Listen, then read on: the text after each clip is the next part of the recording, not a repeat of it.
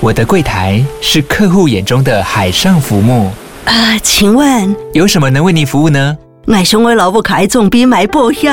没问题。不过我讲需求讲不清楚，你慢慢来。办您靠岸，台银人寿一直都在，以安心、可靠、诚信、稳健为本，尊重多元，关怀弱势。因为台银人寿，我不再漂流。以上广告由台银人寿提供。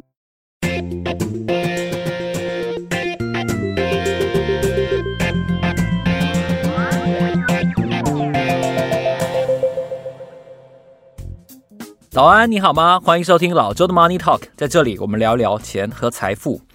今年呢，我觉得是一个非常趋势性的一个转变，因为在最近呢，我们看到了口罩室内戴口罩的禁令终于解除了嘛，哦，然后这个禁令是在八百多天前实施的，也就是在二零二零年底，哦。但那个时候呢，其实新冠肺炎的疫情已经流行了好一阵子了，所以呢，我们戴口罩的现象哦，严格来说应该是持续了三年之久了哦。我记得三年前的这个时候，大家正在疯狂的探讨，就是呃，这个 N 九五有多厉害啊，它挡不挡得住这个病毒啊？然后 N 九五口罩的这个材质其实是一个台湾毕业生发明的哦，然后他放弃了很多的利润，只为了做出这个材质的口罩，这样子的历程，已经感觉已经很久以前了。所以这三年真的是经过了很漫长的转变哦，跟调整。那在这个转变跟调整即将迈入尾声的同时，我们也看到了一个非常显著的现象，这是我们今天要探讨的主题，就是有许多的美国的公司正在大裁员哦。所以今天的主题要来跟大家探讨的是哪些公司，大公司正在裁员，他们为什么裁员？第一个重点呢，要来跟大家分享一下，就是我们要细数一下有哪些的呃美股的大公司哦开始出现了裁员的消息。我帮大家整理了几则哦，根据呃这个 layoff 的这个网站，然后还有这个美国华尔街日报跟几则外电。整理起来的话题呢，我一一跟大家细数一下啊。首先就是 Alphabet 啊，Alphabet 除了最近这个搜寻引擎出包让它的股价暴跌之外呢，啊，它的裁员幅度其实也是挺显著的哦。因为先前他表示说准备要裁员一点二万人，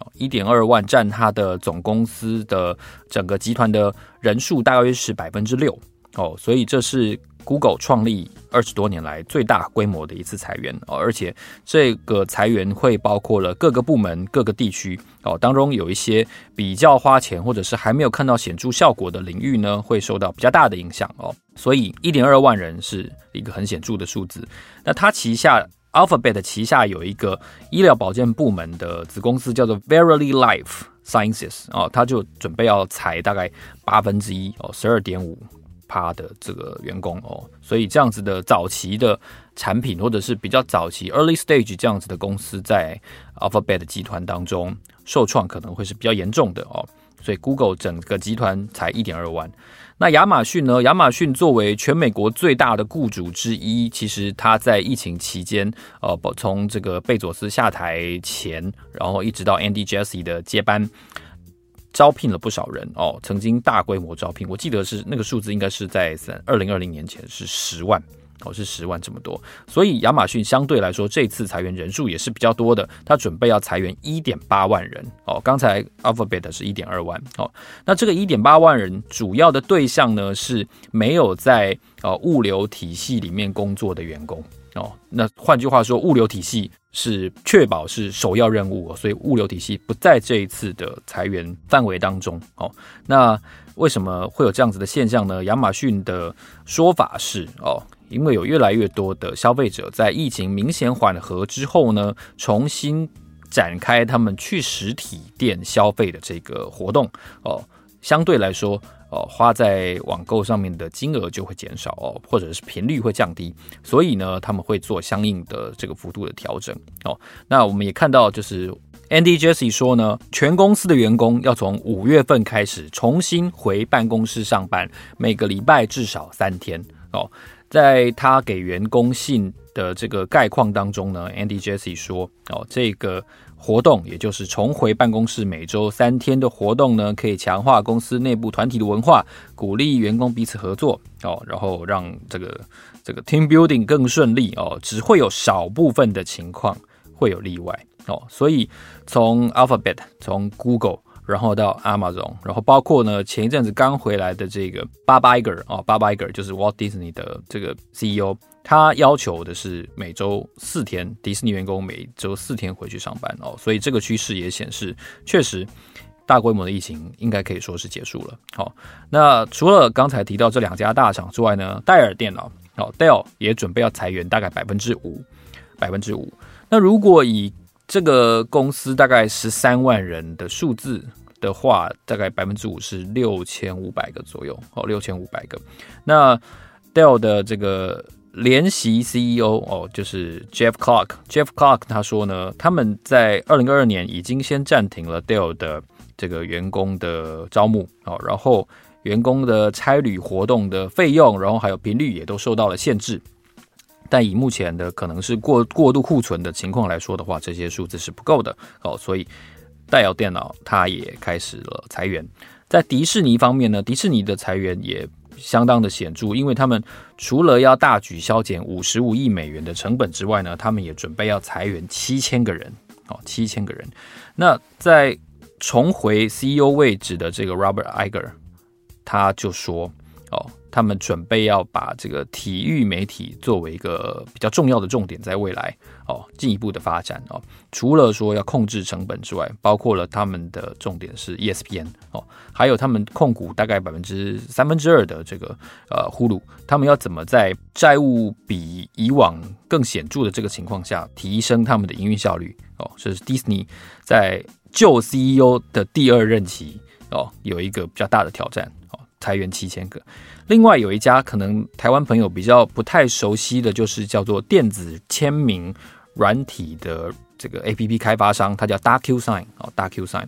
台湾有一个对应的产品叫做点点签哦，就是这个就是在 PDF 上面做电子签名哦，文件签证这样子的公司。DocuSign 也准备裁员百分之十哦，它差不多是。砍掉将近七百个人哦，因为这个公司员工将近八千个人哦，所以电子签名的成长放缓呢，是目前 DocuSign 碰到的一个问题，就是《华尔街日报》提出的一个显示的一个数据。好，还有呢，哦，就是 IBM 哦，IBM 这一次准备要裁，比率不多，比率大概只有百分之一点四。哦，他们准备裁员三千九百个人哦，所以不过这一次的情况跟其他相对比较不同，是因为 IBM 有一个这个 spin off 有一个分拆，他们把一家公司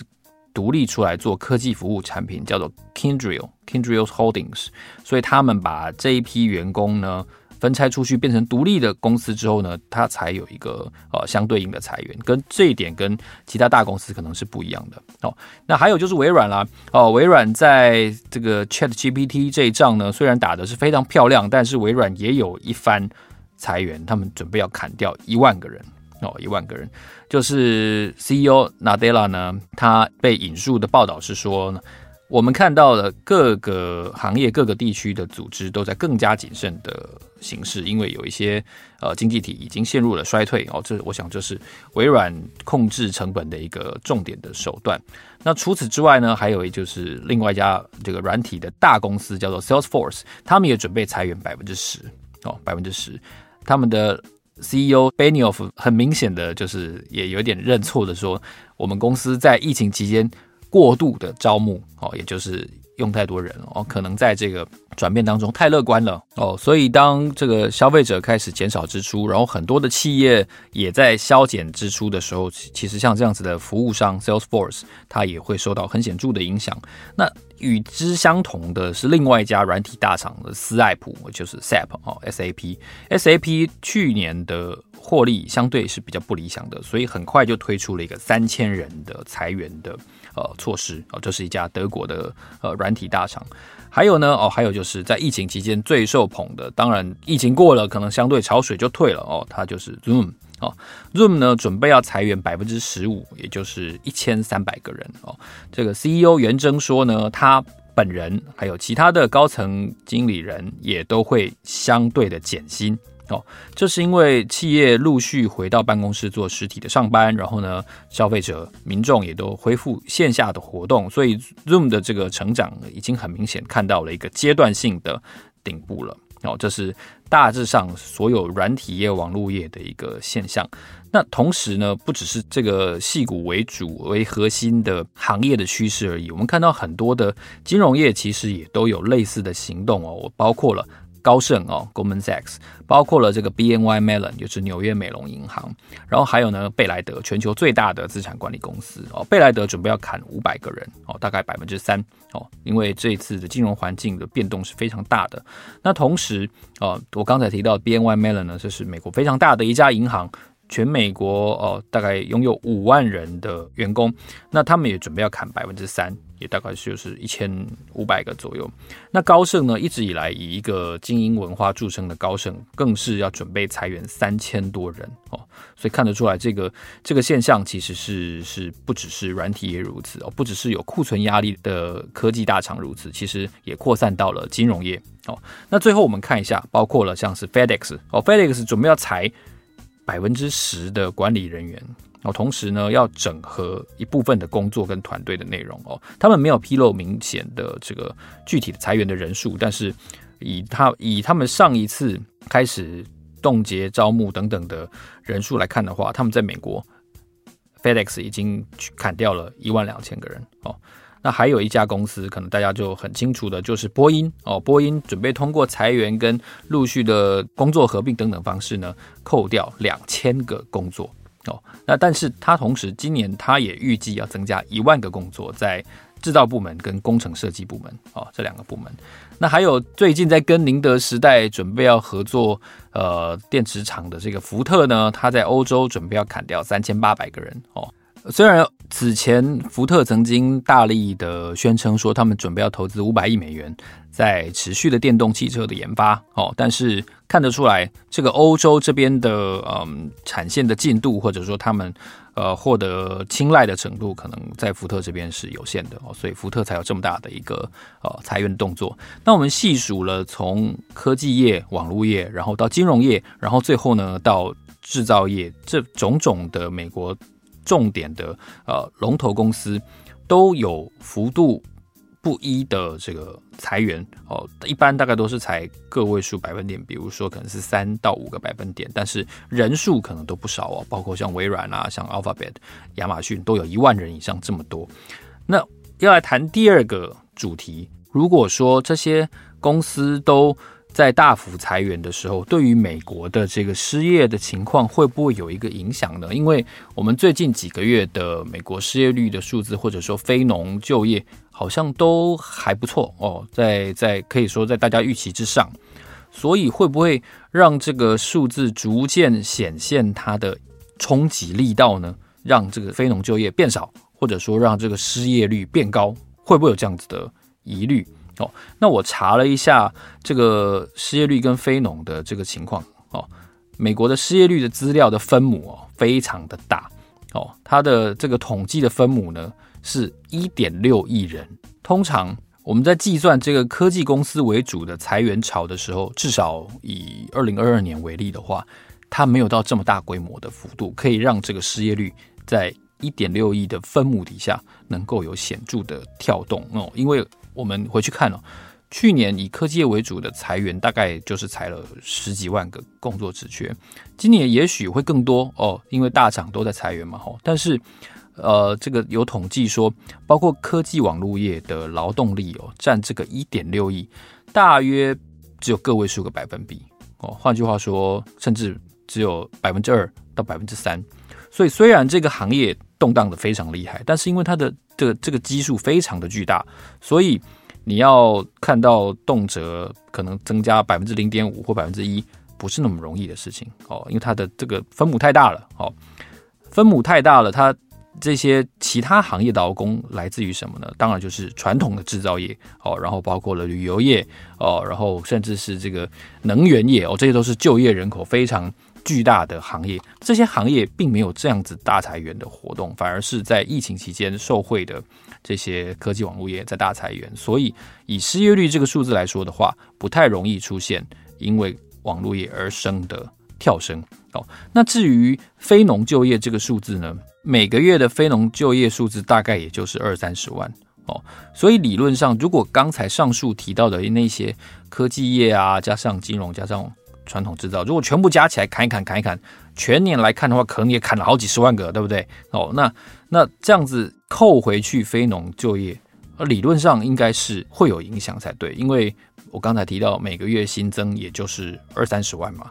那你全年好几十万除以十二单月来看的话，应该会有一些伤害才对啊。那为什么到目前为止好像还没有看到哦？当然，也许接下来就会出现了，但是好像还没有看到到二月份有什么重量级的伤害哦。我查到的原因也跟大家分享，这是因为呢，呃，美国的劳工部在统计非农就业数字的时候，它有一个啊、排除的。方法哦，这是它统计本身设计的时候的一个规则，就是只要你在这个期间之内，你有收到薪资哦，那你作为一个受雇者，你就会被计算在有就业，而不是没有就业。那美国的科技网络业的裁员跟解约有一个特色，就是他在裁员的时候，他还会再另外再付你一个期间的薪资哦。所以这就产生了一个的误差，就是这个补偿补偿性的薪资在美国科技业主流大约是三四个月哦，所以在这三四个月当中，其实你因为你收了钱，你是不会被算在失业人口当中的哦，所以这个非农的数字可能我认为可能还要再也许在一一个季度才会看到真正的显著的影响。哦，这是为什么非农就业不会有这么大的呃波动的一个原因。最后，我也要来跟大家聊一下，就是好，那如果说科技网络业有这么大的腥风血雨的话。好，那我们应该怎么看待呢？哦，前一阵子我在跟一位经济学家哦，他要求我要匿名哦，呃，我所以我这边就不说他的名字。那我在跟这个经济学家这个博士在聊我们这个就业趋势还有通膨的趋势的时候，其实他有一个观点我非常的认同，我在这边也分享给大家。那我想这是一个相对比较健康，然后对于经济比较宏观的一个观点哦，大家可以听听看。这个博士呢是认为说，哦，从回顾到疫情开始那一年，也就是二零二零年的时候，我们在说，哦，我们时光回到三年前，疫情对什么有利，对什么不利？哦，那那个时间点呢，我们大家会认为疫情对呃科技业有利，哦，然后对网络很有利，因为大家需要在家留在家哦，留守，然后远距办公，然后呃需要更多的网络的频宽。哦，需要更多的三 C 家电等等的，那对什么不利呢？哦，当然就是对旅游不利啊，航空不利啊，哦，实体的店面销售啊，实体的餐饮啊，哦，然后这个演唱会啊，哦，这些以往人们习惯面对面互动的场合比较不利，这，就是三年前大家在脑海中构思的一个场景哦。那好快啊，三年终于过去了哦，终于终于大家慢慢放下了。呃，这个心理戒备，然后呢，脱下了口罩。可是就在大量的缺料哦，长短料跟种种的供应链不顺的问题之后呢，我们看到的是哦，过量的库存哦，就是凡事都有过犹不及嘛，哈。那同时还有一件事情就是什么？就是可能科技业太过度招募了。刚才好多家公司的裁员说辞都有这一句，就是说我们在疫情期间太乐观哦，过度招募员工哦，用不完了。简单来说就是这样。死神以前好像有一句话，就你是多余的，多余你呀，多余啊，就是有点像这样子，就是很现实嘛，因为效率不彰嘛，哦当然就要做瘦身，就要做整理跟检讨裁退哦。所以反过头来，在三年前我们谈到经济会呈现 K 型发展的时候，我们那个时候 K 的向上的那一撇是科技业，是网络业哦，是是三 C 产品。向下的那一撇，就是我刚才提到很多的实体零售、旅游、住宿哦，这些这些行业。可是三年后呢，经济好像又再一次的呈现了 K 型的发展，只是这一次 K 向上的那一撇变成了三年前在惨到不行低谷的那些哦，航空，你看星宇不用星宇航空不用我讲了吧？哦，就是。已经喷到星宇了哈，就是已经喷出大气层了，这个非常显著的一个一个趋势的变化，它是向上的啊，火箭般向上发展的。那可是科技业呢，却是向下发展的。我觉得这个博士的观察是非常有趣的，然后也非常细腻而且到位的哦。他把三年前后的这个情况对照一并起来哦，你就听得懂了哦。而且也确实是如此，就是我觉得这是比较健康的，因为不可能有一个行业就是疫情前好，疫情后也好，这个不太合理嘛，对不对？那总是呃。过了一个低潮之后，你要让它有一个比较健康喘息的机会，这样才才恰当嘛。所以，所有的实体的行业，在今年我相信会是真正的复苏元年哦。但是，这个复苏应该不是回到二零一九年那个样貌哦，应该有很多很多不同的现象出来，包括了缺工以及随之而来的这个价格的上涨哦。我听说三月份要去这个日本的去东京的机票经济舱。哦，我听说华航跟长荣跟星宇一张是三万块，三万块，对啊，我的天哪，那对啊，不爽你不要去嘛，对不对？反正就是这个是人家开出来的价钱，所以这个就是我觉得疫情后复苏的一个很显著的情况，就是通膨嘛。哈，那讲到通膨，我觉得我一直觉得，我一直觉得巴菲特当年在我记得是一九七七年写在 Fortune 的那那篇长篇的文章。里面提到对于通膨的比喻是很精妙的哦。他说什么呢？他说，如果你给这个一个寡妇哦百分之六的税金跟零通膨哦，他一定会这个呼天骂地，一定会骂政府哦。但如果反过来给他百分之六的通膨跟零百分之零的税金，他也只能无可奈何的接受哦。通膨就是一个让人无可奈何，但是又很干的一个一个存在哦。那我想疫后的新世代，你。所有的实体的消费哦，然后包括可能是音乐会、演唱会、艺术表演，然后住宿啊、航班啊，所有的服务哦，可能都会显著的涨价。那更不要说这些实体的产品，蛋白质包括牛肉啦、鸡蛋啦等等的哦，都会显著的涨价。这个是这次大疫之后，